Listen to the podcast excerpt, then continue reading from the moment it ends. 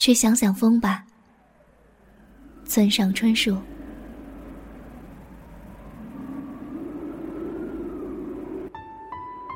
读书时，有时会有一段文字萦绕脑际，永不离去。好像是在十八岁时，读杜鲁门·卡波特的短篇小说。关上最后一扇门，那最后一节，就紧粘在脑袋里。是这样的文章。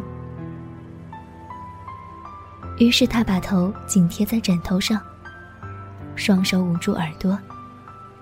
他这样想：去想无关紧要的事，去想想风吧。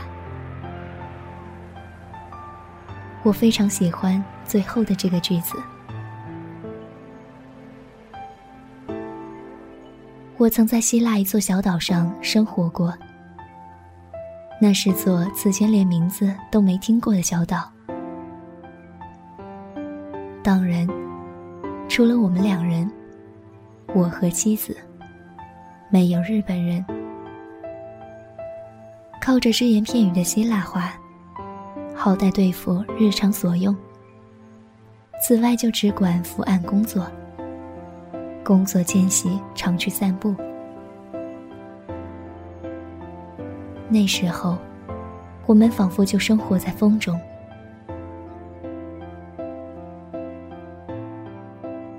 大多是微风。不时会变大，大多是干燥的风，不时含有湿气，极其罕见的还会带来雨。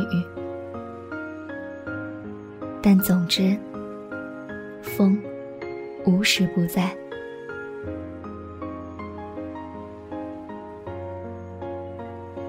我们与风同时醒来，与风同行同止，与风同时沉入睡眠。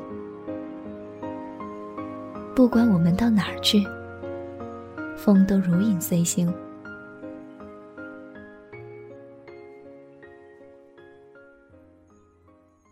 在海港的咖啡馆前，风匆匆忙忙，将遮阳伞的边缘吹得哗哗作响。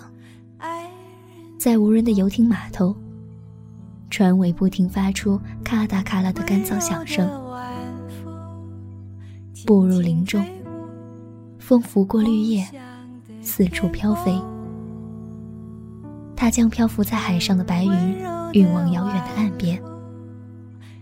它让桌前窗边的九重格花翩翩起舞。它浓淡不匀地运走街头小贩的吆喝，送来不知何处的烤肉的香味儿。我们几乎片刻不能忘记风的存在。迄今为止，我去过世界上许多地方，可是再也不曾像生活在那座希腊小岛时那样，深切感受到风的存在。我们简直像三个人相依为命一般，默默生活在那座岛上。我们两人，再加上风。这是怎么回事？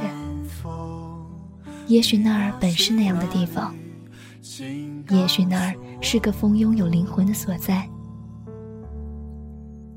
因为那真是一个除了风，几乎一无所有的宁静小岛。再不就是碰巧住在那里的时候，我正好进入了深刻思考风的时期。